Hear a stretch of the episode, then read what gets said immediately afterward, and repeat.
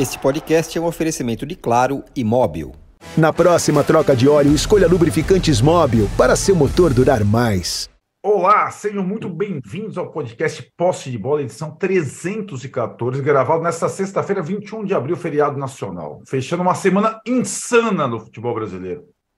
Quem está em feriado permanente agora, ou melhor, férias nababescas, é o âncora Eduardo Tironi. Assim me coube aqui, Arnaldo Ribeiro, a missão de tocar o barco por aqui. Estou conectado com os companheiros José Trajano, Juca Kifuri, Mauro César Pereira e hoje com a participação mais do que especial de Maurício Noriega, os nossos companheiros mais fiéis, um dos melhores comentaristas do país. Bem-vindo, Noriega, ao posto de bola. Tá fechado, Noriega, o seu áudio. Cadê o áudio do Nori? Cadê o áudio do Nori? Tá Bom, enquanto o Noriega ajeita o áudio, eu vou tocando aqui o resto dessa sexta-feira. Já dou a saudação a ele. Sexta muito quente, senhores. Dança das cadeiras maluca e graúda por aqui. Antes de passar a bola para o José Trajano, ele adora nossas enquetes, a enquete mais bem bolada dos últimos tempos, pelo âncora Tirone em viagem. A pergunta é a seguinte: quem fez a melhor escolha? O Flamengo com o Sampaoli, o Corinthians com o Cuca ou o São Paulo com o Dorival Júnior? Trajano, muito bom dia. Quer arriscar logo a enquete? Bom dia, bom dia. Vocês repararam que o Arnaldo, que está no lugar do, do Tirone, ele, antes do programa, ele falou o seguinte: olha, eu sou mais lento, então o programa. Ele, ele quer dizer que ele é uma espécie de Ademir da Guia, lento, mas com extrema Isso. qualidade, entendeu? Porque tinha aquela fama do, do filho do divino, que era lento, mas jogava para chuchu. Mas ele é lento mesmo. Eu vi que ele é o outro, o tiro. Eu quero ver no final do programa, lendo aquela, aquele, o nome de todo mundo, sabe? Ah, não, isso eu deixei gravado. Crédito, os créditos finais. Aí eu estou querendo chegar lá. Olha, eu podia colocar. Você tem sempre três opções na enquete, não é isso? Não, quatro. É. Dessa nós vez nós temos três. três. Dessa é. vez nós temos três. Caberia um quarto, não é? Eu poderia dizer Alfredo Sampaio, técnico do América. Ah, garoto. que beleza, hein? Olha, falando sério agora. Eu acho que o Sampaoli. Sampaoli. Parece uma formiguinha elétrica do lado do campo saltitando assim, né? Porque é uma experiência, né? uma tentativa. O, o, o Dorival já foi técnico do São Paulo, né? O Cuca é aquilo que nós vimos, né? quero cumprimentar, principalmente o Juca, Casagrande, a mim e tantos outros que estão explicando, tentando explicar para o torcedor são corintiano né? essa história do Cuca, do estupro lá na Suíça, anos, anos atrás. Já há manifestação, inclusive, de torcedores contra a contratação do Cuca. Então, desse quadro aí, eu fico com o São Paulo, porque ele já trabalhou em Minas, trabalhou na, em Santos, e agora o Flamengo precisava de uma sacudidela, e eu acho que ele. Não sei se vai dar certo, porque ele é meio agitadinho demais, ele é meio estranho demais, conhece futebol, mas eu botaria no São Paulo. Juca, Lázaro não durou nem quatro meses no Corinthians. E a escolha do Cuca dividiu corintianos e corintianas. Hoje sexta-feira pela manhã, muros do Parque São Jorge pichados. O que você pensa a respeito dessa troca, meu caro? Então, bom dia, boa tarde, boa noite. Ó. Olha, olha, olha. O posse de Ó. bola tem pauta de Olha lá, o âncora invadindo. É brincadeira. Esses estão, estão de sacanagem. É para matar a saudade do âncora. É isso. Veja você, hein? É, Eu achei que tinham criado uma vinheta né, só para introduzir, introduzir a minha, o meu comentário.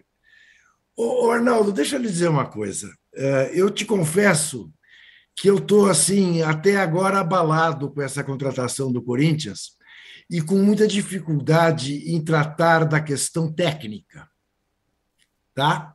porque eu acho que a questão moral se sobrepõe de tal maneira que a questão técnica eh, rigorosamente deixa de me interessar. Eu não vou entrar aqui na discussão se se trata ou não de um bom treinador de futebol. O que eu quero ressaltar e te confesso já uma certa estafa, porque eh, desde ontem, quatro horas da tarde, não trato de outra coisa. Uhum. É o estupro a história do Corinthians que essa direção faz. Porque é a demonstração de hipocrisia mais descarada dos últimos tempos. O clube que faz uma campanha Respeite as Minas poderia contratar qualquer um, menos alguém que tem uma condenação por ter participado de um estupro de menor e que, para mim, este é o ponto, jamais se desculpou. É, não se trata de dizer, mas você é a favor de uma pena perpétua? Não, não sou.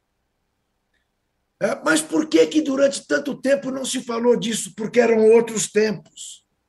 Porque não havia a consciência que há hoje em relação à necessidade da proteção da mulher, da covardia que é o estupro. Nós não tínhamos 40 anos atrás, 35 anos atrás, é, tanta informação como se tem hoje.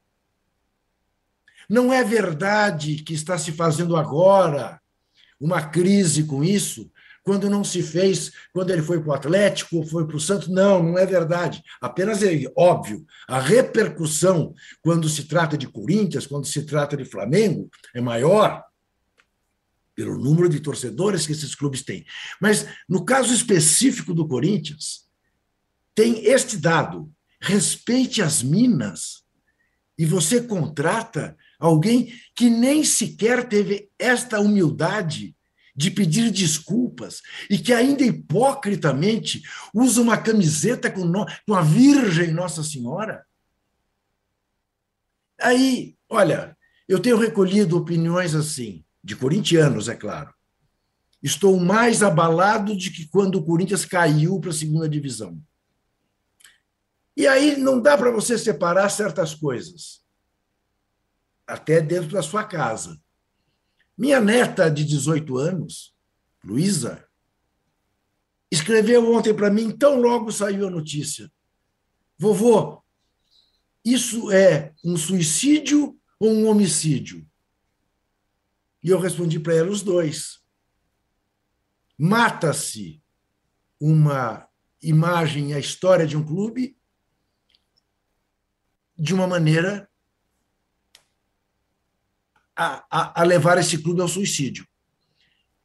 Quer dizer, o, o, o clube da democracia corintiana hoje está às voltas com este problema.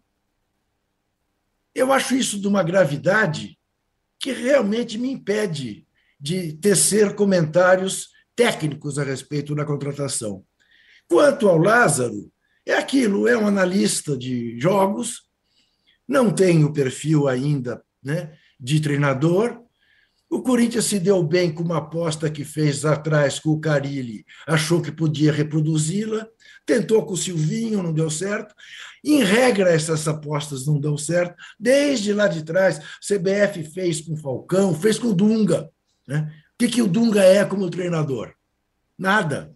Mas foi técnico da seleção brasileira numa Copa do Mundo. É, eu diria que talvez até eu fosse capaz e fiz, fizesse como ele fez. Né? Pega um auxiliar é, mais habilidoso para fazer, para dar os treinamentos, como era o Jorginho, e fica ali de primadona dando entrevistas e tal, e pitacos.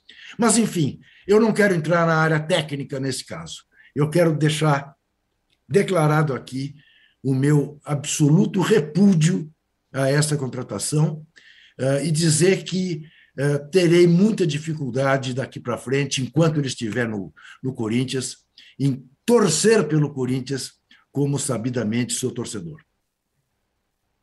Pois é, ótimo ponto. É, esse é um ponto necessário na discussão. Eu lembrava aqui com o Juca e com o Noriega antes do programa que um dos colegas do Cuca à época, o Henrique, jogou no Corinthians um bom tempo, na década de 90, como titular. Essa, essa questão ela não aparecia, quer dizer, ela não é que ela não aparecia, tanto que o apelido do Henrique era Henrique Paiacan, mas ela não tinha é, a relevância que nós é, temos hoje nesse caso. E acho que ainda bem que temos essa discussão, essa questão, essa situação. E com certeza essa pergunta vai aparecer na coletiva do Cuca de apresentação nesta tarde de sexta-feira no Parque São Jorge. No Parque São Jorge, não, não, existe, não é mais o Parque São Jorge, na apresentação ao Corinthians. Eu só, fala, só fala, deixa fazer, só para fechar a minha participação neste episódio. Uh, eu dirigi a revista Playboy durante quatro anos, 91, 92, 93, 94. Hoje não aceitaria dirigir uma revista deste tipo. Claro, não era uma revista que incentivava estupro, ao contrário, ela homenageava a beleza da mulher, mas era obviamente um veículo machista, que explorava a beleza da mulher. Mas não era visto assim à época. Certo. É, isso que as pessoas precisam entender. Os tempos mudam. Perfeito, Juca. Ó, parcial da enquete, vou chamar o Noriega. Faz um sinal, Nori. Fala assim, sim, Arnaldo. Sim, Arnaldo, agora me ouviu? Ótimo. Parcial ah. da enquete agora é a seguinte: quem fez a melhor escolha? Acho que aí é, imagino que estejam todos os componentes envolvidos nas respostas, inclusive depois dessa explanação do Juca. Flamengo com São Paulo, 62%. São Paulo com Torival, 29%. Corinthians com Cuca, apenas 9%. Nori, na área técnica, quem é melhor treinador de futebol hoje? Dorival Júnior ou Cuca?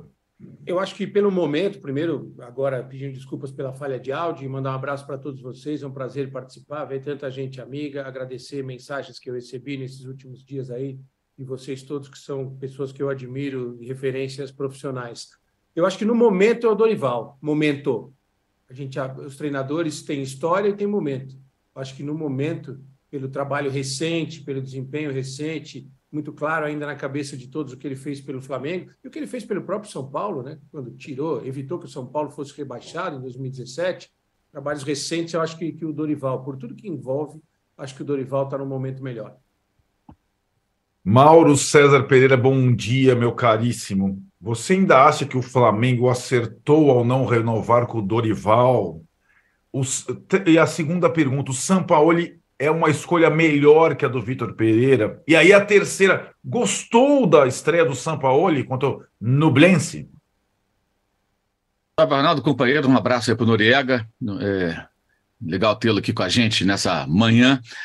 E, bem, deixar claro uma coisa, eu nunca concordei exatamente com essa demissão. Demissão não, não renovação do Dorival. Eu, eu sempre digo o seguinte: eu, eu renovaria o contrato dele em função dos títulos ganhos, daria uma oportunidade de começar a temporada, mas teria uma conversa muito dura antes sobre o final da temporada passada, que foi muito ruim, a queda foi muito acentuada. Eu gostaria, se eu fosse dirigente, gostaria de saber o que, que ele diria a respeito, quais seriam os planos para esse ano, antes de renovar mas sempre entendi também o, o, a inquietude da, da, diretoria, que foi buscar em outro técnico, não deu certo, mas fizeram a tentativa, porque a queda do time no final do ano passado foi muito acentuada e a relação do técnico com os jogadores era muito paternalista.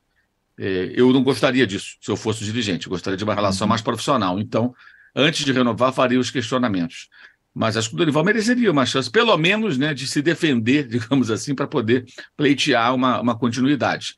É, sobre a estreia do, do São Paulo, a gente foi dentro mais ou menos do, do esperado. É, primeiro tempo bom, segundo tempo menos. É, acho que vai ser normal isso, inclusive vários times, né? Se você tiver uma vitória mais tranquila, um adversário mais fraco, vai dosar energia no segundo tempo. Por isso é importante os técnicos que têm bons bancos fazerem as mudanças até para dar uma, uma refrescada no time, tentar manter um pouco aquela chamada intensidade.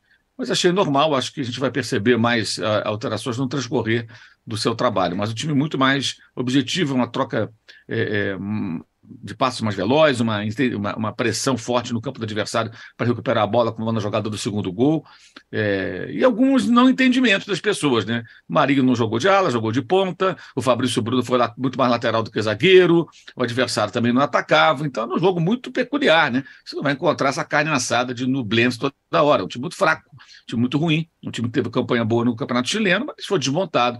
Só que assim, a chave do Flamengo, ele vai ter aí que correr bastante atrás, ela é mais complicada do que parecia. Ontem o Alcas por muito pouco, não, não, não consegue tirar pontos do Racing. O Racing venceu num gol de sorte, estava 2 a 0 o Racing, em oito minutos o Alcas empatou, o Racing ficou com 10 homens e empatou, venceu numa falha do zagueiro que cabeceou um gol, gol contra patético e acabou o Racing vencendo.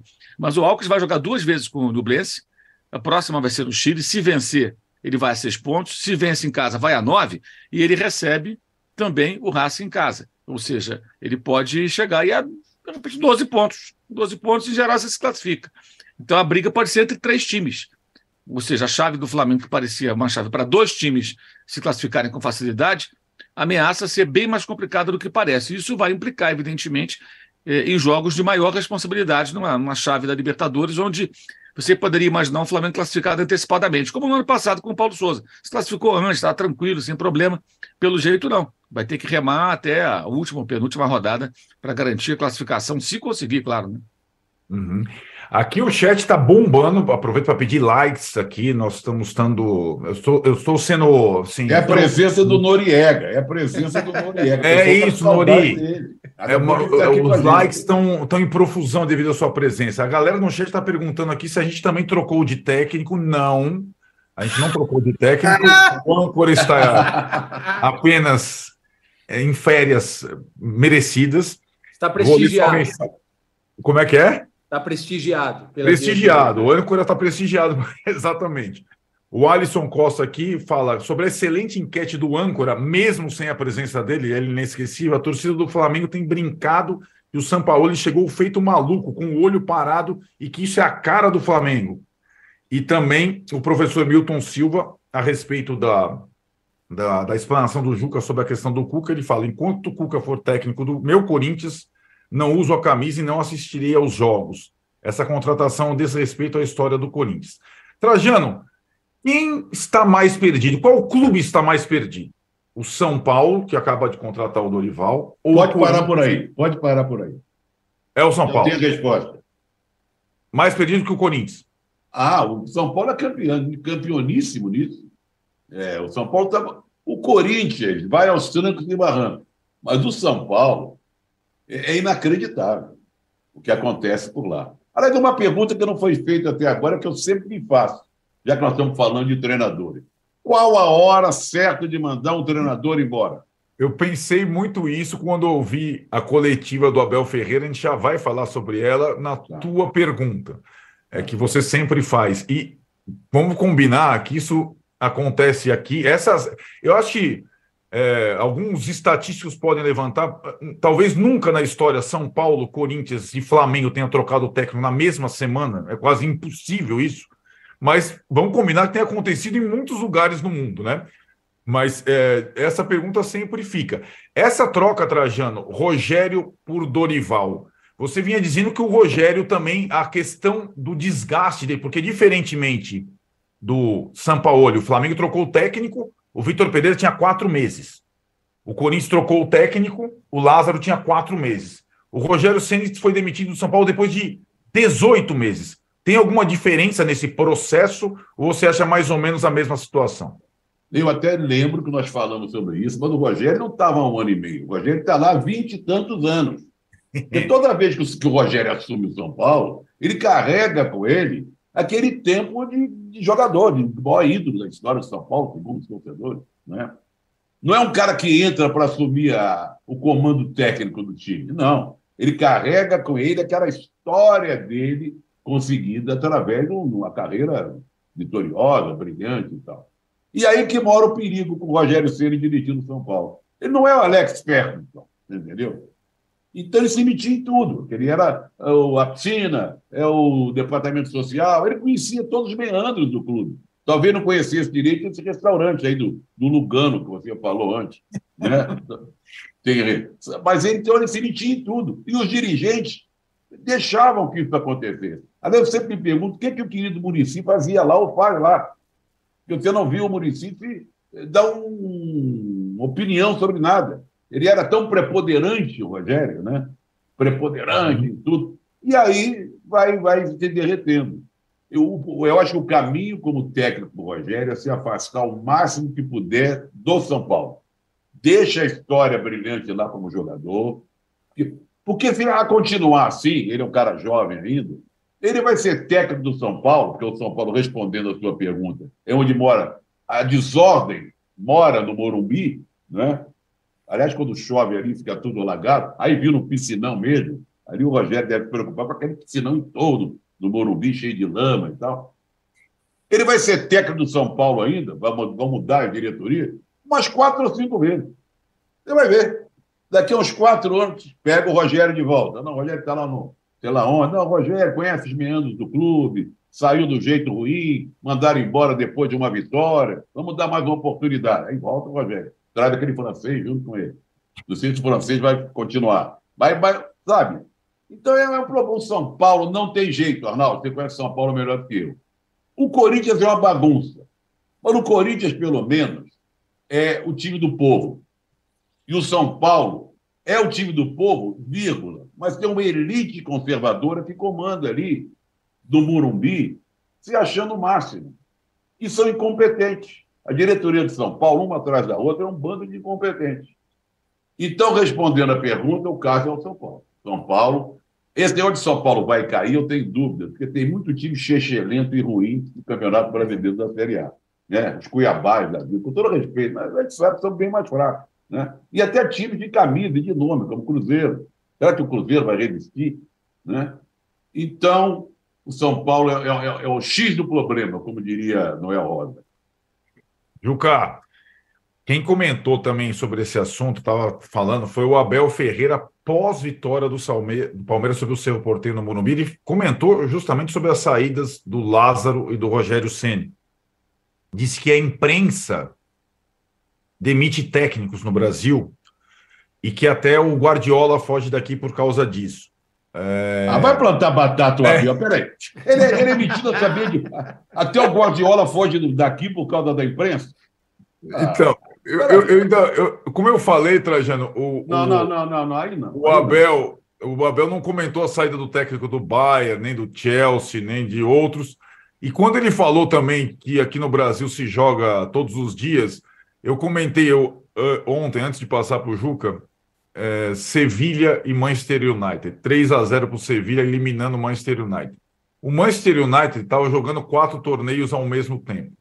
Assim como o Palmeiras do Abel, o Manchester United jogou quinta em Sevilha e vai jogar a semifinal da Copa de Inglaterra domingo na hora do almoço contra o Brighton. O Abel estava reclamando que estava jogando quinta no Morumbi contra o seu e ia jogar domingo no Maracanã contra o Vasco é muito parecido em vários lugares, né? Não é tão diferente assim. Mas eu queria, Juca, que você comentasse a situação do Abel dizendo que a imprensa que demite técnicos e se a diferença do Palmeiras para o Corinthians e para o São Paulo é mais essa estabilidade do treinador, no caso do Abel, ou uma questão estrutural de comando e de, e de ciclos, como se diz aí no futebol brasileiro? Bom, essa é a resposta que vale 10 milhões, né? Quanto tempo vai durar esta hegemonia eh, do Palmeiras em São Paulo? Estará o Palmeiras já com um esquema autossustentável, né? Eh, que vem desde o Paulo Nobre e que pode permanecer depois eh, que, eventualmente, Leila Pereira deixar a presidência? Não sabemos. Não sabemos. Eh, no começo eh, dos anos 90, a gente tinha a sensação de que o São Paulo ia mandar no futebol brasileiro para o resto da vida. E não foi o que aconteceu. Tivemos um pouco essa sensação mesmo com o Flamengo, ah, e não está acontecendo. Não tem a hegemonia que a gente supôs que pudesse ter. O Corinthians, na década de 10, né, deste século, também André Sanches disse que o Corinthians seria um dos três maiores clubes do mundo em cinco anos. É, parece que não foi, e não é. Então, em relação à declaração do Abel, bom, a imprensa sempre é culpada. Que, que nós é, vivemos pedindo cabeça de treinador, isso é inegável. Né? É impressionante. É, não temos a menor paciência com o trabalho de ninguém. Agora, não é um, também um monopólio brasileiro, é como você citou. Né? Olha o que está acontecendo na Premier League, olha o que caiu de treinador, olha o que aconteceu no Bayern Munique, que é padrão de organização. Né? Então, não se trata de um, uma exclusividade nacional. É, há excessos por parte da imprensa? Há. Mas eu diria o seguinte: a responsabilidade não é do jornalista, é eventualmente do cartola que se submete à pressão do jornalista ou da torcida. Se eu tenho convicção naquilo que estou fazendo, eu mantenho aquilo que eu estou fazendo. É óbvio que o fato de o Abel Ferreira estar há quase três anos dirigindo o Palmeiras faz diferença. Vimos isso contra o Cerro Porteio de novo, sem o Rafael Veiga, sem o Rony, jogadores essenciais para o Palmeiras, sem a paciência que esses caras trazem para o Palmeiras, sem a segurança e confiança que esses dois trazem para o Palmeiras, mesmo quando o Palmeiras sai atrás. Tomando os sustos que tomou, por muito pouco não levou 2 a 0. O Palmeiras saiu do Murumbi vitorioso ontem. Isso é fruto de uma segurança, de uma confiança, de, um, de, um, de, um, de uma camisa que hoje é vencedora. Uhum. Abel Ferreira tem alguma coisa a ver com isso? Eu diria, tem tudo a ver com isso. Tudo a ver com isso. Então, claro que isso faz enorme diferença. Nori, Abel Ferreira é melhor dentro de campo ou nas entrevistas que sempre rendem debates para a gente pós-jogo? O que você pensa sobre a atuação, digamos, uh, dupla do português técnico do Palmeiras? Eu achei ele muito bom nas duas, embora eh, muitas vezes discorde do que ele fale em entrevistas, e as entrevistas eh, coletivas mudaram muito do, do, da, do nosso tempo, né? Hoje é muito difícil fazer uma boa pergunta. Como o Abel não gosta de, de, um outro tipo de entrevista, de participar de um programa, de desenvolver algum conceito, fica muito nessa, nessa troca, entre aspas, que tem. Ele gosta de atirar algumas coisinhas, mas acho que ele traz algumas coisas boas para o debate. Ele usa as entrevistas e as situações como algumas muletas para se proteger de, de resultados e de desempenhos ruins, né? A famosa mudança de foco, e outros treinadores também muito utilizavam. O Arnaldo foi preciso na questão do calendário, que não é mais uma, uma prerrogativa de, de desculpas do Brasil. A questão de, de troca de treinador também não é mais uma, uma exclusividade nossa, não é uma jabuticaba né, do nosso futebol, troca esse treinador a, a, toda hora, em todo lugar. Mas tem alguns aspectos interessantes do, do, do, trabalho do Abel. Né? Não sei se vocês vão concordar com o que eu vou dizer aqui. Reparem na questão do elenco do Palmeiras, como o Palmeiras tem um elenco curto e me parece uma questão de, de trabalho, de linha de trabalho, de muitos estratégia, jogadores né? europeus, de estratégia. O Palmeiras trabalha com 21, 22, 24 jogadores profissionais e vai enchendo o seu elenco de, de garotos da base, seja só para treinar, seja para compor. Eu me lembro que o Falcão foi um dia lá no Bem Amigos e falou isso do Ancelotti, né? Que o Ancelotti jogou com ele na Roma, tal, falou: "Pô, como é que vocês trabalham no Brasil com 35, 40 jogadores? Aqui eu trabalho com 20, 21. Se eu preciso formar um, um time para fazer um treino aqui, eu chamo os caras do Real Madrid B ou da, ou da base e aviso: ó, vocês vieram só treinar, tal. Porque não dá, cara. 30, 35, 36 é muito cara com cara feia, é muito mimimi, é muito staff enchendo o saco. Ótimo ponto. Todas. E, me parece que o Palmeiras tem uma competitividade saudável dentro do elenco, proporcionada por isso. O cara sabe que ali ele vai ter oportunidade. Trago aqui o exemplo. Você quer um cara que tem uma vida hoje mais estável no futebol do que o Breno Lopes? O Breno Lopes não é um craque. O Breno Lopes ele sabe que ele vai entrar todo jogo que ele vai jogar os 10, 15 minutos dele, que ele vai fazer um golzinho de vez em quando, que ele está tranquilo na vida, o 13 terceiro jogador, 14 quarto jogador. Então, me parece uma, uma estratégia muito bem pensada pelo Abel e um clube que dá a ele hoje uma tranquilidade. Me parece o, nós todos aqui vivemos uma época em que a tranquilidade ficava lá no Morumbi, que, que o Trajano citou. Né? São Paulo blindava tudo, tinha reunião secreta de conselho deliberativo, nenhuma crise chegava no, no CT, o Corinthians e o Palmeiras fervendo. Hoje quem ferve é o São Paulo. E o Palmeiras parece que consegue blindar tudo isso. E para não me estender muito, eu quero. É, o Juca foi muito, muito feliz no que ele tocou, numa coisa em relação ao Corinthians, né? Da, da coisa de, de ficar procurando um novo Carilho. O Corinthians parece que está desesperadamente procurando um novo Carilli e está preso sempre aquela coisa, parece reunião de ex-aluno de escola, sabe? O Corinthians sempre faz, vou encontrar minha felicidade na reunião dos ex-alunos do colégio. É, volta o Gil, volta o Romero, volta é. o Renato, volta para gente. Paulinho. Só o Paulinho. E será que essa é a solução? Né? O Corinthians parece que tá, vai, vai dar tudo certo como deu há 10, 15 anos. Não vai, gente. O tempo passou. Entende? O Corinthians está preso nessa, nessa, nessa bolha, nessa, nesse giro aí. E me parece que, em relação a isso, para ficar entre os dois grandes rivais de São Paulo, o Palmeiras conseguiu olhar para frente. O, o âncora, âncora novo, Arnaldo, âncora 2. O maior exemplo negativo de elenco inflado não está aqui no Brasil, é o Chelsea. Teve que uhum. reformar o vestiário, porque não cabia tanta gente no vestiário. Teve que ampliar o vestiário pela quantidade de jogadores que foram contratados. Resultado, está lá em décimo, não sei o que, do campeonato. O Palmeiras, que o Noriega está lembrando, na época do Alexandre Matos e tudo mais, que contratava muito, teve que colocar um manobrista na academia de futebol, porque não cabiam tantos carros dos jogadores durante os treinos. Isso é verdade, é informação. Então tinha que ter um manobrista, o cara chegava lá para não atrasar o treino, deixava na mão do cara, tipo um valet. Só que acho que eles não pagavam. E aí tinha.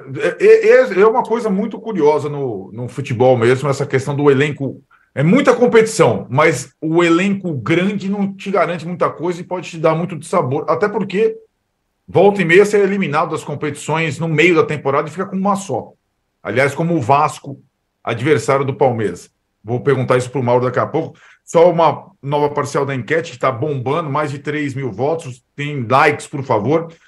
É, ainda com a supremacia do, da escolha do Flamengo com o Sampaoli, de 59%, foi a melhor escolha dentre os grandes. São Paulo com Dorival, 30%, Corinthians com Cuca, 11%. Mauro, queria seu pitaco nessa enquete e queria também que você me dissesse por que é tão difícil o Vasco jogar no Maracanã. O Vasco vai jogar com o Palmeiras no Maracanã, um grande jogo do final de semana, com base em liminar e tudo mais. Primeiro a enquete, Mauro.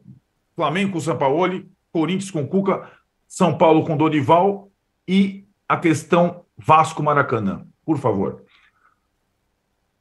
É, eu acho que o São Paulo é a escolha mais interessante para mim. É, acho que ele pode fazer um grande trabalho se, se, no, se, os dirigentes dessa vez suportarem a pressão que vai acontecer no primeiro momento de estabilidade, né? Que é natural que aconteça, ainda mais assumindo no meio da temporada, com tão pouco tempo para treinar, com semanas sem intervalo e tudo mais. É, eu queria só fazer um registro aqui. É, assim, hoje o Antelote reclamou do calendário, tá? Certo. Reclamou, há pouco, que, né? Há pouco, há pouco. Reclamou é. que os jogadores não tiveram, em quatro meses, eu acho que tiveram oito dias e tal, para descansar e tudo mais. É, se você observar também a questão da dança dos técnicos, o Chelsea trocou dez vezes na última década. Isso. Que dá um técnico por ano, aproximadamente, em média. E ganhou títulos no período. Vocês teve técnicos que ficaram mais tempo. Né? É que o Chelsea está no jejum. Ele ganhou um título europeu, ganhou um título inglês. Né? Ele ganhou lá suas taças importantes, né? e ainda assim teve uma média de um técnico por ano. Ah, mas o Chelsea é exceção. O Crystal Palace trocou de técnico 11 vezes. Acabou de trocar o Vieira e Márcio pelo Roy Hodgson, que voltou, como o Lampa também voltou. Então, até com relação ao retorno, como acontece com o Dorival agora no São Paulo, ocorre também lá na Europa.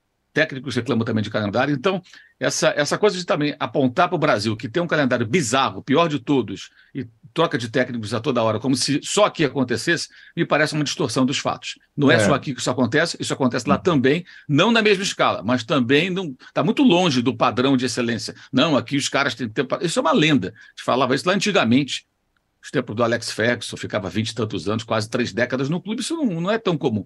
Houve uma época que o Wenger e o Ferguson, os dois tinham, um tinha vinte e poucos anos, o outro tinha dez, quinze, sei lá, e, e trabalhavam com, com, muita segurança. Isso acabou. Não tem mais isso na Europa também, é muito raro acontecer, é, e aqui, evidentemente, não, não é diferente. E detalhe, né, a questão dos, dos elencos grandes tem um outro detalhe que eu acho que é importante. Pegando os dois exemplos, o Crystal Palace fez 44 jogos na última temporada. Aqui do Brasil, um time como o Flamengo classificou-se para todas as competições, pode fazer 80 jogos. Ah, mas aí é o padrão europeu? Não, o Chelsea fez mais de 60. na última temporada. Porque o Crystal Palace só disputa o campeonato inglês e as Copas, ele cai rapidamente, fica ali preocupado em não cair, não dá prioridade para as Copas, ele quer o campeonato, então ele joga as 38 partidas e alguns jogos de Copa logo ele é eliminado. Então a Vai diferença. Ser um pouco o Vasco, parecido com o Vasco nessa Exato, temporada. Exatamente. É, o Vasco vai ter agora só esses 38 jogos, não tem mais nenhuma outra competição. Acho que isso pesa muito também na questão do tamanho do elenco, né? Porque e aqui as distâncias são muito grandes, tem viagem, logística mais complexa, enfim. Acho que tem muitas peculiaridades. O Vasco jogar no Maracanã, o problema do Vasco jogar no Maracanã é que o Fluminense e o Flamengo não querem mais um time jogando ali. Aí a imprensa, que foi citada há pouco, falava do gramado, com propriedade. O gramado fica uma porcaria. Porque o gramado não aguenta três times jogando. Você repara que em Minas o gramado fica ruim, é. tem dois times jogando. Em Fortaleza fica ruim, tem dois, às vezes três times jogando do, do, do Castelão. O, o, o, Ferrinho de vez em quando joga também. Então você tem uma, um cenário muito claro. Agora, eu acho que o Vasco tem todo o direito de reivindicar jogar no Maracanã, que foi foi erguido com dinheiro público. Mas o Vasco poderia também ter participado da vaquinha, né? Para bancar o Maracanã, por exemplo, na pandemia quando o Flamengo e o Fluminense jogavam no Maracanã sem público, sem receita, e tinham que bancar o estádio. Bancar o estádio não é só trocar o gramado de 8 milhões de reais que foi, que foi trocado há pouco tempo. É também pagar todos os impostos, é manter os funcionários, é pagar a conta de luz, é pagar os seguros do estádio, todas as despesas que o complexo esportivo do Maracanã gera. E, essa, e, essas despesas são bancadas pelo Fluminense pelo Flamengo desde que eles tiveram essa concessão. Só que essa concessão provisória é péssima. Tem um vídeo no canal no YouTube Mundo na Bola em que, publicado ontem, excelente do Fabrício Kika, que ele explica detalhadamente o quão ruim para os dois, Fluminense e Flamengo, é esse contrato de concessão. Porque o governo faz politicagem também por intermédio do Maracanã. Então ele não quer desagradar o Vasco, porque tem uma grande torcida. Torcedores são eleitores. Então tem toda essa contaminação política aí no meio. Repito, é muito natural que o Vasco queira jogar, o estádio foi erguido com o dinheiro do contribuinte, o torcedor, o Vasco também pagou por aquilo. Mas poderia o Vasco também participar da despesa, não agora, mas sempre já que ele sempre teve esse interesse do Maracanã. E me chama a atenção também o fato de nunca ser discutida a questão do Newton Santos barra Engenhão, que é um estádio erguido com dinheiro público também, da prefeitura, e que está com o Botafogo e ninguém liga para lá. E em 2016, quando o Flamengo não tinha estádio para jogar, porque o Maracanã estava em obras para jogar para a realização da Olimpíada, né? É, em outras, outras fases, inclusive, o Botafogo jogava no Engenhão, os dois presidentes brigavam de, de, então, como duas crianças, dois adolescentes, e o Flamengo foi erguer um estádio provisório lá no campo da Portuguesa, na Ilha do Governador, porque é. não tinha como jogar no Engenhão, o Engenhão estava lá. E para o Botafogo também, o Flamengo jogando duas equipes, daria para administrar, né? Como tem Fly-Flu no Maracanã, ainda assim o gramado não fica tão bom e gera receita. Enfim, é, é uma, é, é briga política, é cartolagem, é, questões do gramado, uma série, de, uma série de pontos aí que são discutidos e que envolve é, esse, esse, esse imbróglio. Agora, a concessão provisória ela é muito frágil para Flamengo e Fluminense. Acho que eles assumem muitas responsabilidades né, sobre o estádio, que, aliás, não deveria nem existir aquela coisa lá, né? Deveria ter ficado o antigo Maracanã. Ergueram aquilo aí por mais de um bilhão e tanto, o dinheiro do, do contribuinte, entregaram para uma empreiteira administrar, e depois ninguém mais queria, Fluminense e Flamengo pegaram. E o Vasco, claro, quer jogar lá quando é interessante, contra o Palmeiras, ele vai encher o estádio. Tem uma demanda para esse jogo. Agora, na pandemia, o Vasco não queria jogar no Maracanã. Agora eu vou jogar aqui em São Januário. Vocês que se virem e paguem as contas. Então, acho que todos têm motivos aí para reclamar ou para reivindicar. No meio disso tudo está o governador que está pouco se lixando, está preocupado em fazer política, e aquele edital definitivo que agora está passando por uma revisão, que vazou no, no ano passado, é uma coisa bizarra, né? Aquele que tem exigências como canapés, camarotes, vaga de estacionamento e etc. para, para o governo do Estado e para os seus aspones. Precisa fazer a troca de óleo? Escolha os lubrificantes Móbil para seu motor durar mais. Alta tecnologia e garantia de qualidade para todos os tipos de veículos. Se tem movimento, tem Móbil.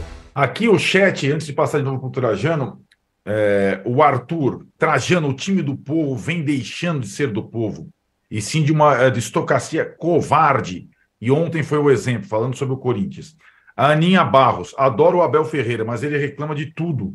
Agora até do Vasco, que tem mais tempo, eliminado de todas as competições anteriores.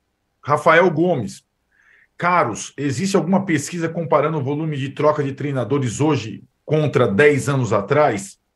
Penso que a impaciência é uma questão social e não só da imprensa. Será que o período pandêmico acentuou isso de alguma forma? Trajano, quem vai jogar no Maracanã antes de Palmeiras e Vasco, é o Fluminense do Diniz contra o Atlético Paranaense. Os dois venceram no meio de semana na Libertadores. E você percebe que a gente não coloca mais o Diniz em enquete nenhuma, porque o Diniz está estável. O Diniz é o técnico mais querido do Brasil. Ele, ele conquistou a galera, não é? Não, o Abel Ferreira é o técnico. Não, não, ainda não há entre o torcedor do Fluminense e o, e o, e o Diniz a relação que tem entre o palmeirense e o Abel. O Abel, o Abel vai ter uma estátua com, com justiça no Palmeiras. Concordo plenamente, mas fora a comunidade palmeirense muito, ah, eu diria, ah, mobilizada, ah, as outras comunidades apreciam muito o Fernando Diniz hoje. Mas, hoje. mas âncora 2. Eu, eu, eu, eu, eu vou entrando aí. Âncora 2, espera aí, espera aí, âncora 2. Seja, seja coerente com você mesmo. Diga. Você sempre disse que os torcedores dos outros clubes adoravam ver o time do Fernando Diniz porque era muito bonito, mas perdia. Isso. ah, bom. Agora Aí, continua é. sendo muito bonito e está ganhando. Então, tá é, os torcedores é. gostam, né, Trajano?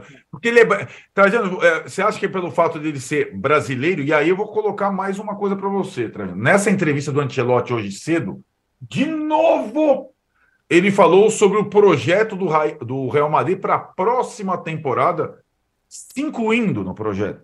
Já está falando sobre a próxima temporada, reforço, reformulação do elenco e tal. Por que eu estou juntando Ancelotti e Fernando Diniz? Porque em algum momento da vida a CBF vai ter que escolher um treinador, certo? Para suceder o Tite que não quis assumir o Corinthians. A mulher do Tite vetou.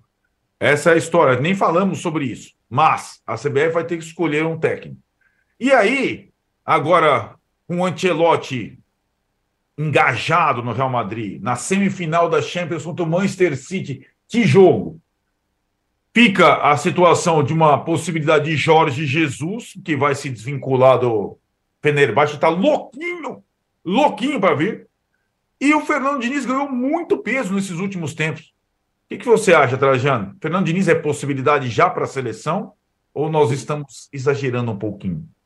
O nosso âncora 2 fez tantas perguntas que eu vou me embaralhar aqui. Mas vamos, vamos por parte, como diria o esquartejador. eu queria fazer um registro histórico aqui. O Vasco foi o primeiro campeão a dar volta olímpica no Maracanã.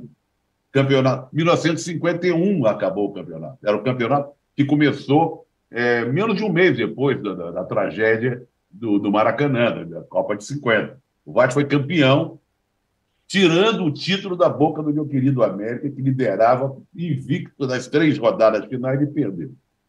O Vasco tem uma ligação histórica. Dulce Rosalina, o Ramalho com, com, com, com toque lá com a trombeta de mamão e tal.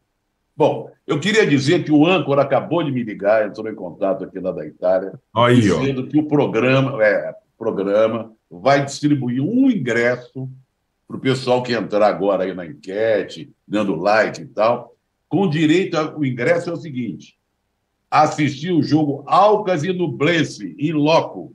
Ah, tá? Para os grandes amantes do futebol, Alcas e Nublense, em loco, nosso, nosso pessoal vai concorrer, que tiver colocando lá o like e participando da enquete. Olha, o Fernando Diniz está tá num momento encantado. Ganhou o Campeonato Carioca, não ganhava título nenhum. Ele diz que ganhou dois. Mas o primeiro é meio mequetrefe, que é a Taça Guanabara de hoje em dia não é aquela Taça Guanabara de, de antigamente. Mas ganhou a Taça Guanabara, ganhou o Carioca, começou muito bem na, na, na Libertadores, está indo bem. Né? A torcida está gostando, está prestigiando. Ele então está fora do noticiário porque o time está ganhando. Ou então ele só entra no noticiário quando o time começa a jogar bem e perder, não sei. De repente o Fluminense toma uma trauletada do furacão, aí o Fernando Diniz volta ao noticiário, que com certeza ele será expulso, que ele e o Abel Ferreira disputam o título de quem vai ser mais expulso no Campeonato Brasileiro. E é isso que você falou do, do da seleção, ele, é, ele era um concorrente lá de trás, né? Fosse aqueles cavalinhos do Fantástico, ele estava lá atrás. Ele foi pocotó, pocotó, pocotó, pocotó e está chegando. Está chegando, né? O Ancelotti já está fazendo planos para o ano que vem. Tem a figura do Jorge Jesus, mas eu acho meio ridículo o Jorge Jesus se oferecer como se oferece. Entendeu?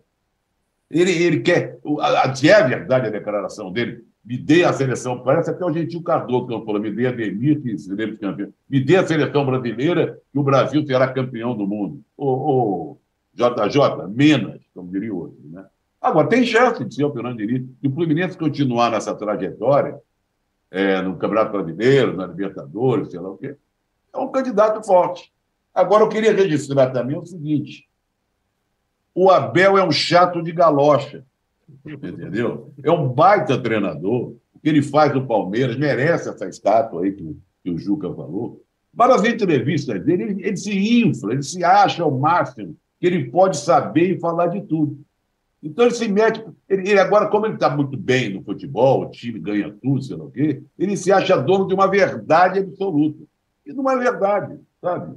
Eu acho ele um chato nas coletivas. Acho importante que ele coloque o dedo na ferida em alguns assuntos. É importante que o técnico também fale de calendário, de arbitragem, o que ele quiser falar. Mas ele se acha demais. Esse lado dele não me agrada. Agora, tem que respeitar e tirar o chapéu como técnico vitorioso, a torcida. E concordo com o Arnaldo no seguinte: ele é querido pela torcida do Palmeiras.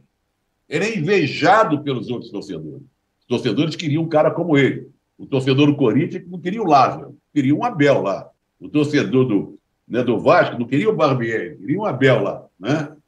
Mas que ele, para mim, é um chato nas coletivas, é. Eu vou passar para o Noriega. Não, essa é uma enquete extraoficial, não é enquete do chat, mas ela tem a ver com Abel, com Fernando Diniz e também com um nome que não aparece sempre aqui, mas que esse também faz um trabalho e está há muito tempo num clube que simplesmente nessa quinta-feira à noite meteu dois no São Lourenço, hein, Mauro? Ganhar no São Lourenço lá, lá é complicado. Mauro sabe bem, tá até com as cores do São Lourenço. É, é, essa camisa é do São Lourenço? Essa é do Mauro? Não, não, não. Essa camisa é do meu canal. Do meu canal. Ah, do... é, é, jamais vestiria uma camisa do São Lourenço. ele é. Ele é Racing, ele não vai jamais faria, jamais faria isso. O Mauro, eu tenho, Mauro, quem gosta de Mauro, eu tenho um amigo, um amigo cearense que me escreveu ontem, tão logo acabou o jogo o Papão papou o time do Papa. Ótimo. Nori. Só um detalhe. O Rogério Ceni fora do São Paulo, existem três técnicos uh, com um trabalho um pouco mais longo. O Abel, evidente. O Voivoda, evidente também. E agora o Fernando Diniz. Depois de algum tempo estável. Dá para, olha a enquete ousada, dizer qual faz o melhor trabalho considerando condições do clube, adversidades.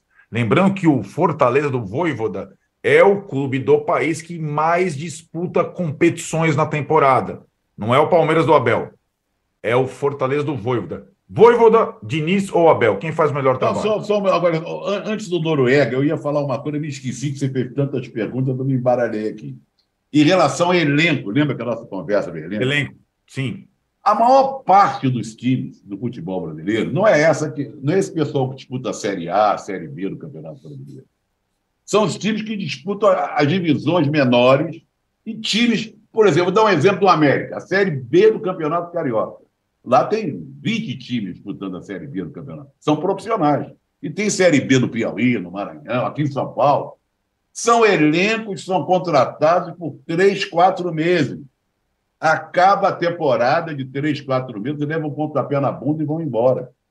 Ficam desempregados. É, tem então, o Água Santa, o exemplo do Água Santa. O Água, né, exatamente, o Água Santa. Né? Então, o verdadeiro, o verdadeiro elenco de time de futebol é aquele que se dispersa, dura três, quatro meses e acaba. Então, Nori, não fuja da pergunta. Não, não fugirei. Diniz, Voivoda ou Abel? dentro das circunstâncias, é o Voivoda, para mim. E, e, não vamos esquecer do seguinte: o Voivoda ele se beneficia do que o Rogério fez no Fortaleza. O Rogério foi o cara que preparou o terreno para que o Voivoda pudesse desempenhar o que ele está desempenhando. O Rogério mudou o Fortaleza, inclusive estruturalmente. Ele deu um outro, um outro nível de trabalho para quem chegasse depois dele acho que a gente tem que avaliar dentro das condições que cada clube oferece, da realidade, de orçamento, de elenco.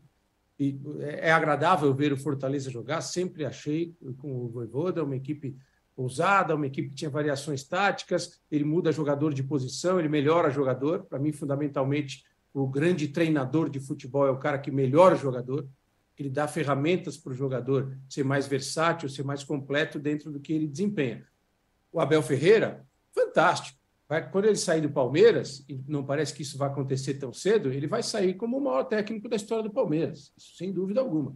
Só que o que o Palmeiras ofereceu para ele talvez seja maior até do que ele oferece para o Palmeiras.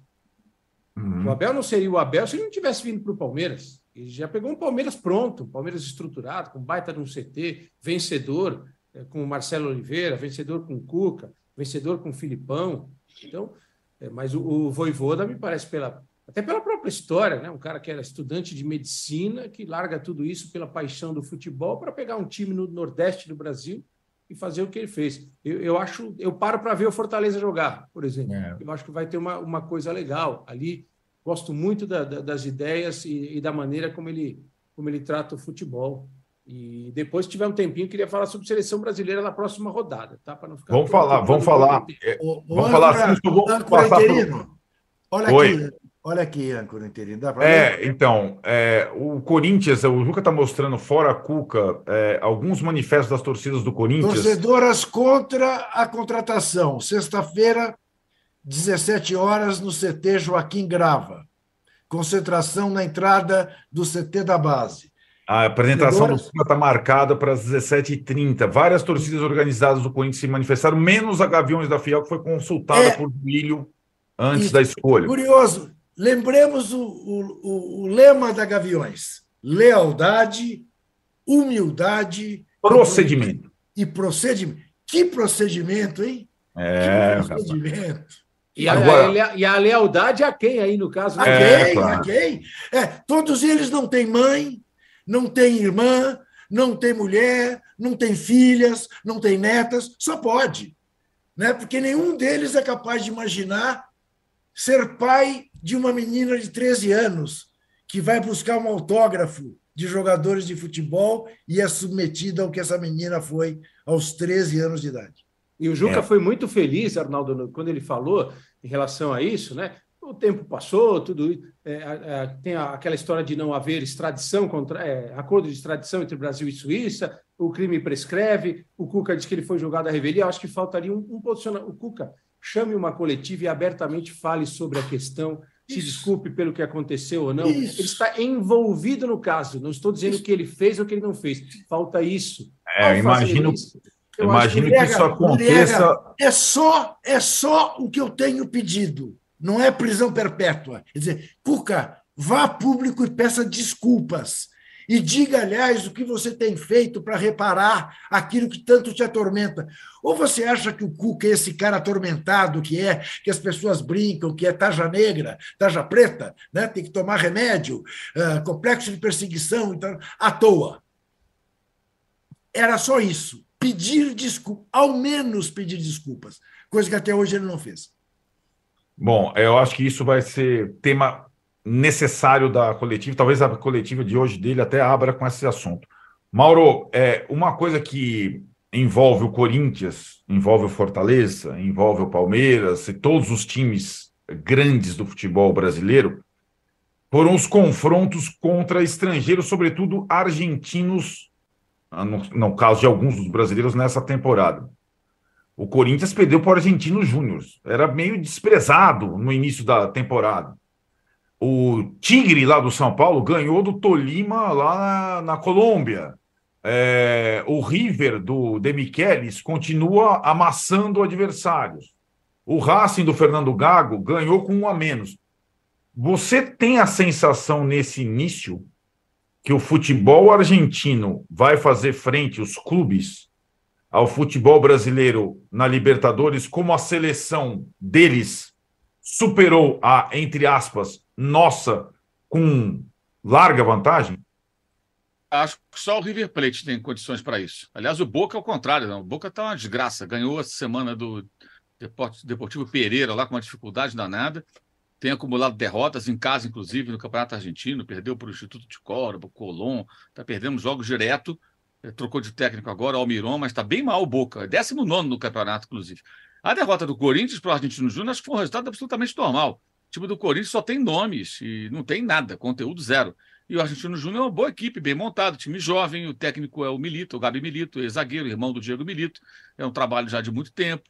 É, e era muito claro ali a diferença de, de, de, de preparo das duas equipes para aquele confronto, né? Um time sabendo muito bem o que fazer, o outro time, que é o Corinthians, só jogando com nomes. Tem nomes importantes, nada mais. Alguns nem tão importantes assim.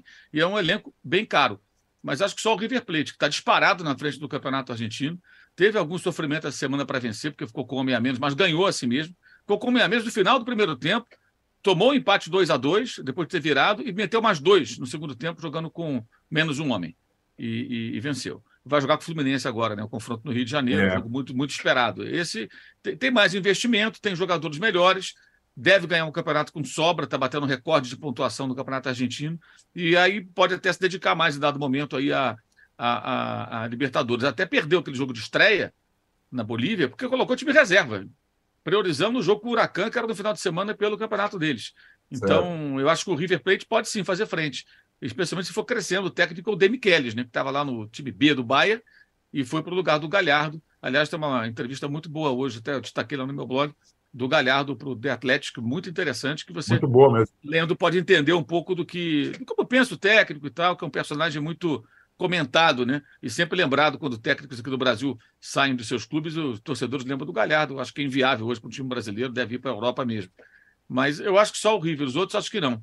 É, o argentino surpreendeu o Corinthians, deve se classificar, acredito, mas mais adiante acho que não tem condições de chegar numa final. O Boca está caindo pelas tabelas, o Racing não tem time para isso, então não, não vejo muito, tantas possibilidades assim, não.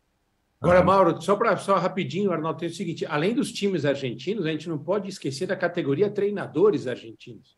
Ah, isso sem dúvida. O Facundo Sava, o que ele faz com o Cerro Portenho. O Cerro Portenho, o Palmeiras ganhou na, na marra do Cerro Portenho, porque o jogo foi todo dominado pelo, pelo Cerro Portenho. O Palmeiras foi na pressão, foi na, é, na força mesmo, na, na questão do estádio de, de, e dessa confiança que o time tem hoje. Agora, o Cerro Portenho, que muita gente não prestava atenção antes do início da temporada, mas time muito bem treinado pelo Facundo Saba, mais um treinador argentino. Sem dúvida, eles sobram mesmo. Eu vou passar a bola para o Juca entregar os troféus da sexta-feira, mas depois peço para vocês um chorinho para a gente falar de Tite, técnico argentino, Galhardo, uma coisinha para a gente arrematar. Juca, por favor, Gatão de ouro da semana, ratão de bronze da semana. Gatão de ouro para o Haaland. Porque só o Haaland é capaz de bater aquele pênalti que bateu e depois fazer o gol que fez para classificar o Manchester City para jogar contra o Real Madrid, enfim, na grande revanche das semifinais. Quero ver quarta-feira se vai fazer. É, Quarta-feira. na quarta. O Zé Trajano, você quer fazer uma apostinha, não? Ih, faço, teremos. Eu faço. Então, também será a última, porque se não ganhar na quarta-feira, vai, vai. Eu tenho que ganhar todas as pistas do. Vai valer, vai valer o quê? O que, que você um quer? Almoço, um almoço. Um almoço, muito um bem. Almoço, um bom encontro. A gente um leva até convidado. Quem te leva de convidados do programa? Está muito bem. Então, é, o Trajano é Arsenal, eu sou Manchester City dia 26, quarta-feira, não percam. Na próxima sexta estaremos discutindo sobre isso. Fechando, alguém, alguém leva o empate ou o empate é. Não, não, não tem de empate. O empate é nosso. O empate é ah, nosso. É. O empate, não, não.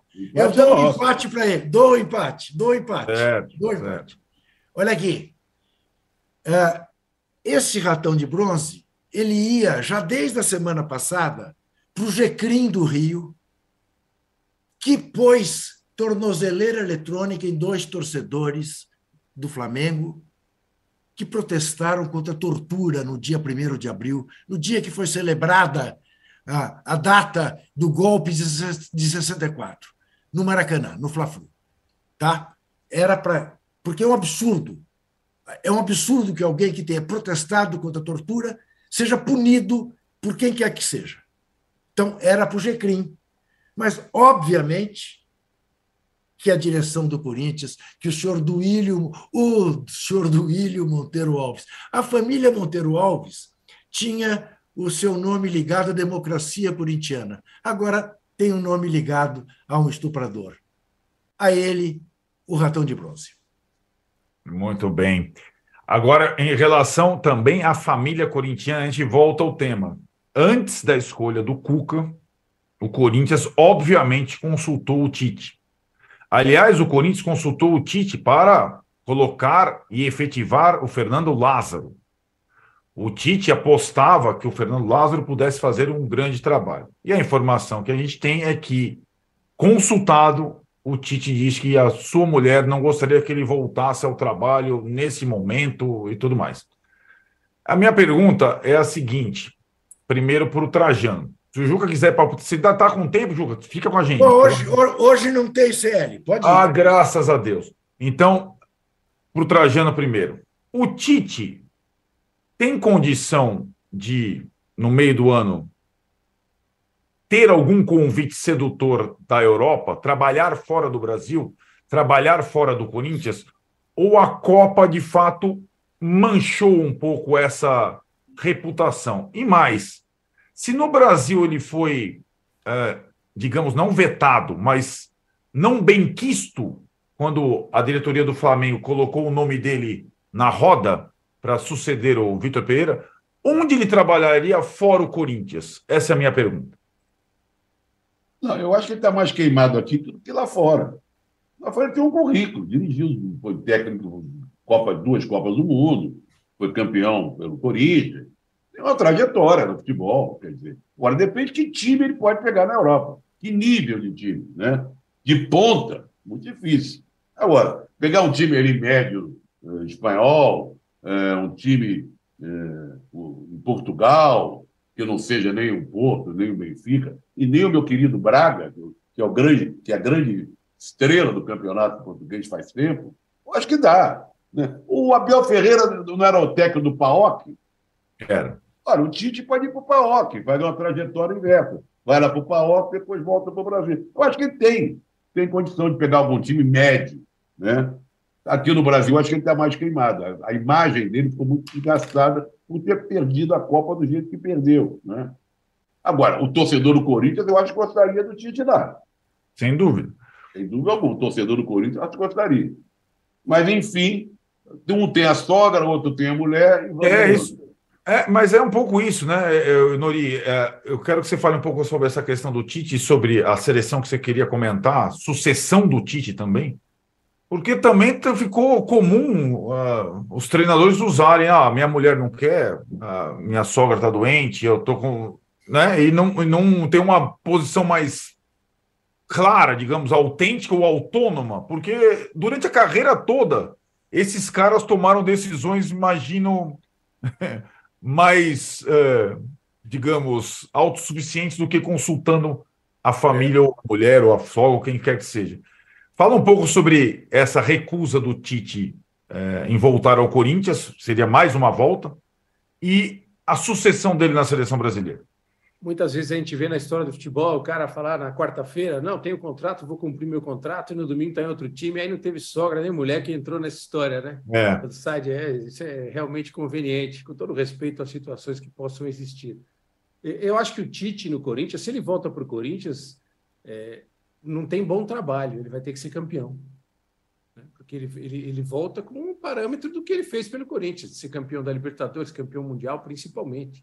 Noriega, ah, só um minuto. Você acha que é o mesmo caso seria do Jorge Jesus no Flamengo, se ele voltasse? Sem dúvida, sem dúvida. O torcedor do Flamengo não vai admitir ah, um bom trabalho e semifinal da Libertadores ah, um bom trabalho e terceiro lugar no brasileiro. Não, ele vai querer o, título. O cara que cria esse patamar é a mesma coisa o Abel. O Abel sai um dia do Palmeiras, quando voltar, o cara vai cobrar sempre aquele mesmo desempenho. É, a construção da, da, da trajetória do sucesso obriga o cara a essa situação. Eu escrevi o um livro sobre o Brandão. O Juca lembra desse episódio. O Brandão liberta o Corinthians e depois ele é chamado de ultrapassado no Pacaembu, quando ele era, inclusive, nem, nem era treinador, ele era diretor do Corinthians na época. Então, é, essa ingra... a, a, gratidão e a ingratidão elas trafegam muito próximas no futebol. E sobre a seleção brasileira, eu acho assim, qualquer um que venha, cara, o problema é o seguinte: a, a CBF terceiriza a seleção para o treinador de plantão. A CBF não tem ideia, não tem projeto de futebol. Então, né, conversei recentemente com um treinador, ex-treinador da seleção, e disse que ele assumiu para ver se tinha um arquivo, se tinha um relatório de trabalho, tinha três capas de CD lá sem nenhum CD dentro. Esse era o arquivo que o antecessor deixou. Vai ser minha casa, pô. Então, terceirização, não tem jeito. Por que, que vai fulano? Porque ele se vira, ele faz, né? Você imagina que a CBF apresente para um treinador o seguinte: eu vou trazer você, Antelote, por quê? Porque eu quero que a seleção brasileira agora esqueça todo o passado dela e passe a jogar a italiana.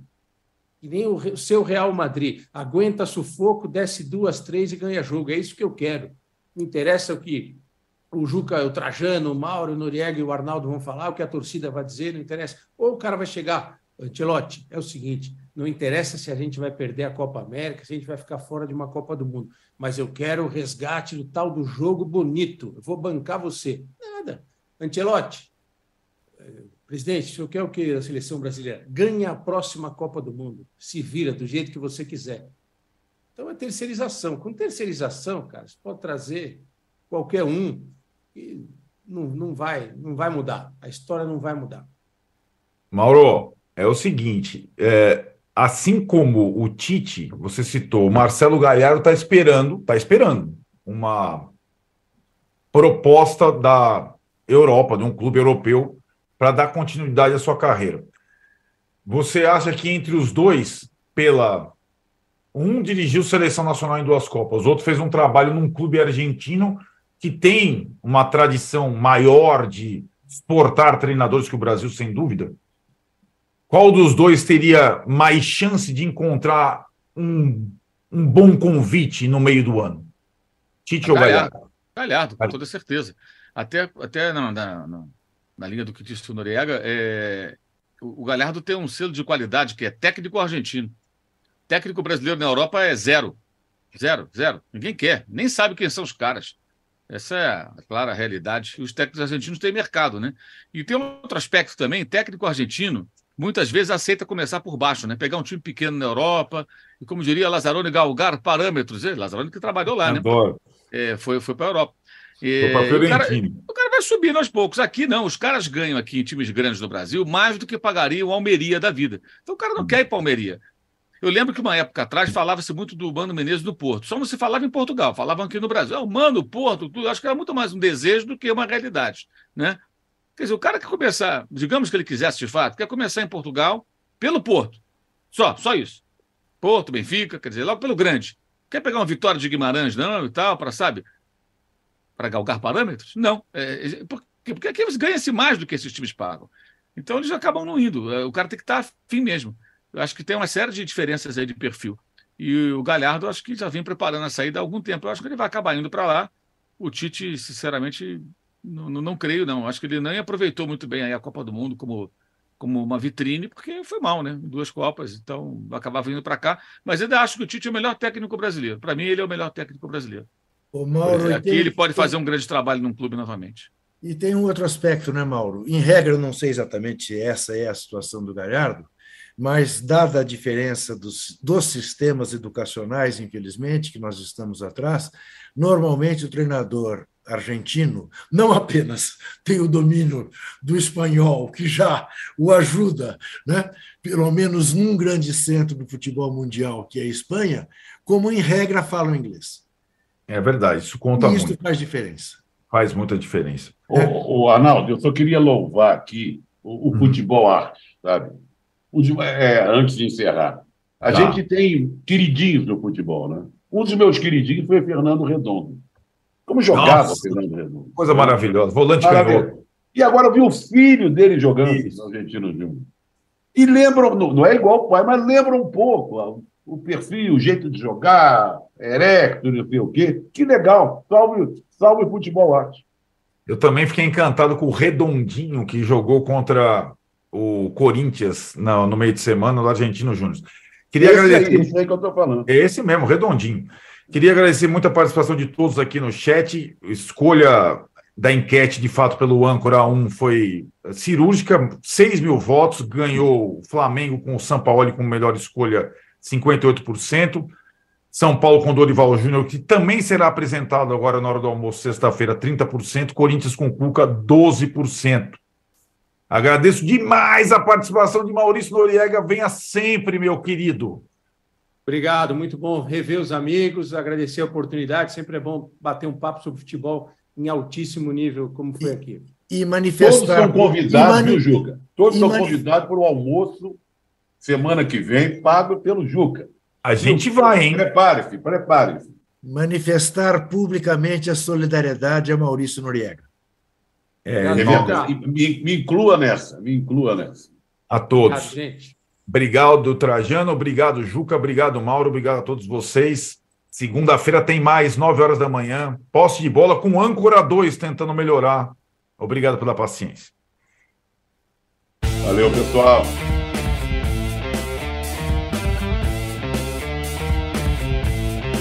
O Posse de Bola tem pauta de edição de Arnaldo Ribeiro e Eduardo Tironi. Produção e coordenação de Rubens Lisboa. A distribuição é do Rafael Bellatini. Editor do All Sport é o Thiago Biasoli Moller. O editor assistente do All Sport é o Patrick Mesquita. A operação de ao vivo é de Paulo Camilo e Fernando Moretti. A coordenação de operações de Danilo Esperandio. Motion Design de Felipe Dias Pereira. Direção de arte de Daniel Neri e Gisele Pungan. O editor-chefe do All Mob é o Felipe Virgili. O gerente-geral do All Sport, o Vinícius Mesquita. O gerente-geral de MOV, Antoine Morel. E o diretor de conteúdo do UOL é Murilo Garavello. Qual?